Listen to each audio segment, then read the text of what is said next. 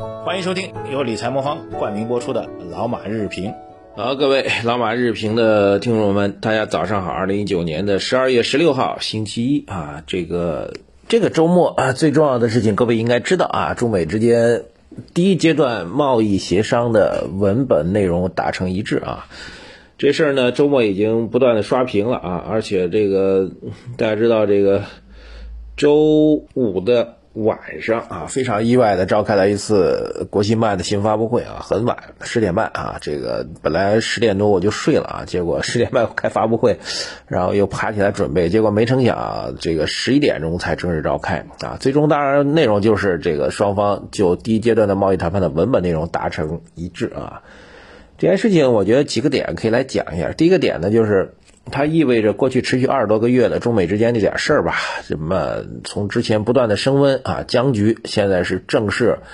形成一个拐点啊，未来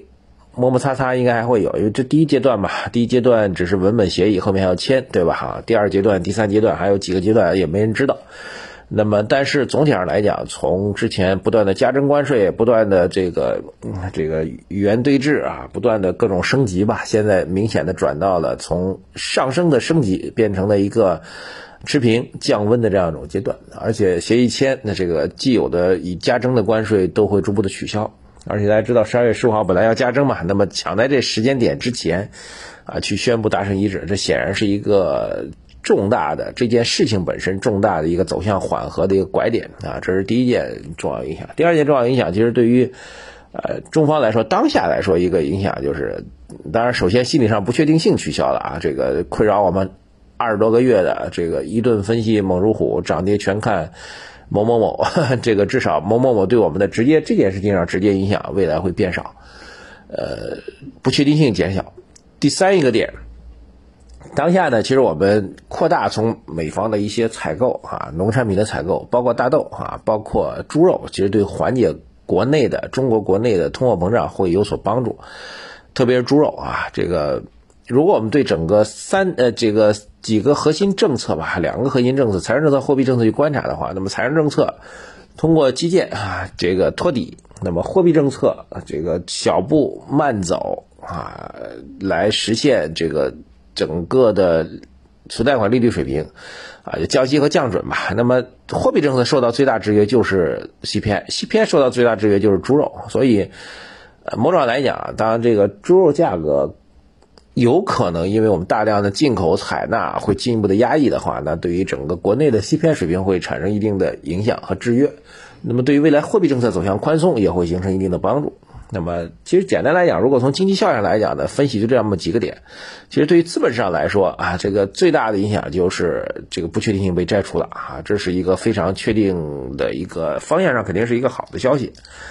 当然了，回到具体行情上来讲呢，又很难去判断，因为上周五的时候市场呢其实是率先已经启动了。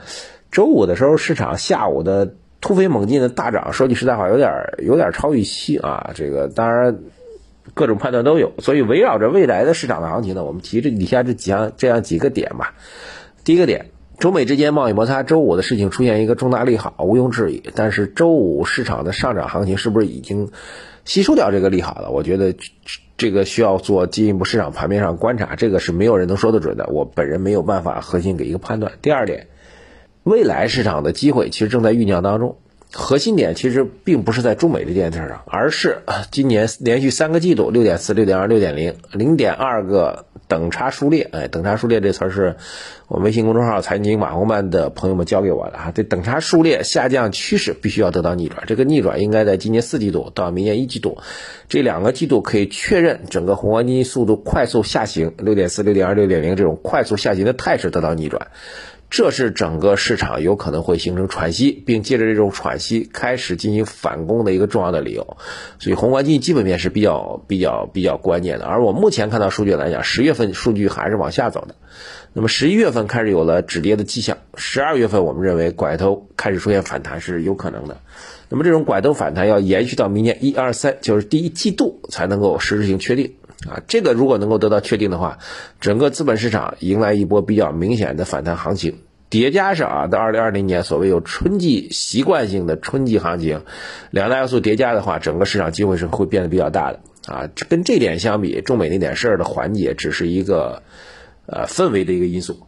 第三个点啊，给大家具体这个。方向上的建议啊，我觉得分为短期和中期的两个方向的建议。短期来讲，如果市场真的能够继续走强啊，当然，周五已经表达出来，大金融啊，这个带动指数快速走强啊。我们之前让您布局的银行，不知道您布局了没啊？其实真正如果市场有短期机会的话，那么金融板块走最强的还是券商啊，这点毋庸置疑。所以，各位如果如果啊，虽然我并不建议你啊，如果如果你非要做短线操作的话。看见市场行情会走强的话，那么坚定不移的进入到券商是一个当务之急的第一选择。当然，前提是短期确实能够指数有一波很明显的机会啊，这是一个短期交易。但从长期来讲、中期来讲，我觉得基本逻辑是不变的啊，还是上次的基本逻辑：科技板块打先锋，争取获取超额收益啊。如果以指数为投资的话，啊，既可以获得超额收益，又可以防范个股的风险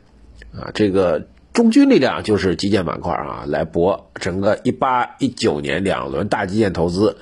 啊，在二零二零年进入到一个高潮所带来的基建的一样一个建设的一个升温，比较稳定啊，这个收益，但是也应该会是弹性比较大的。第三块最稳健的还是银行板块啊，刚才之前跟大家讲过很多次了，市净率零点七以下，然后。股息回报率百分之五以上的品种，大胆去买，根本就没有任何风险啊！而且甚至有可能随着行情的机会的产生，还可能弹出现价格方面的弹性回报啊！我觉得这个方向是不变的。所以本周五有大事儿啊，确实有大事儿。但是你说这大事儿有多么多么具体的影响，以至于我们今天要拿出很长时间来解读，好像也不至于。所以就这样结束了，好吧？本期节目稍微短一点，但是我觉得对于各位的投资来说，这个整体思路还是比较清晰的。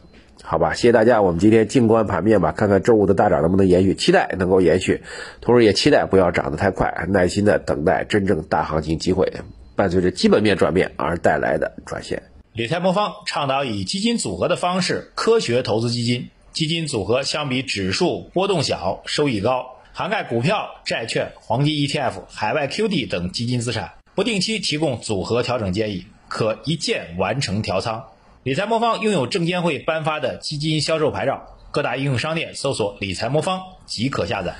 好，谢谢大家。微信公众号“财经马红漫”两个福利送给大家啊，一个是科技类的 ETF 的指数代码，另外一个就是银行板块的投资的估值的啊这个表。谢谢大家，再见。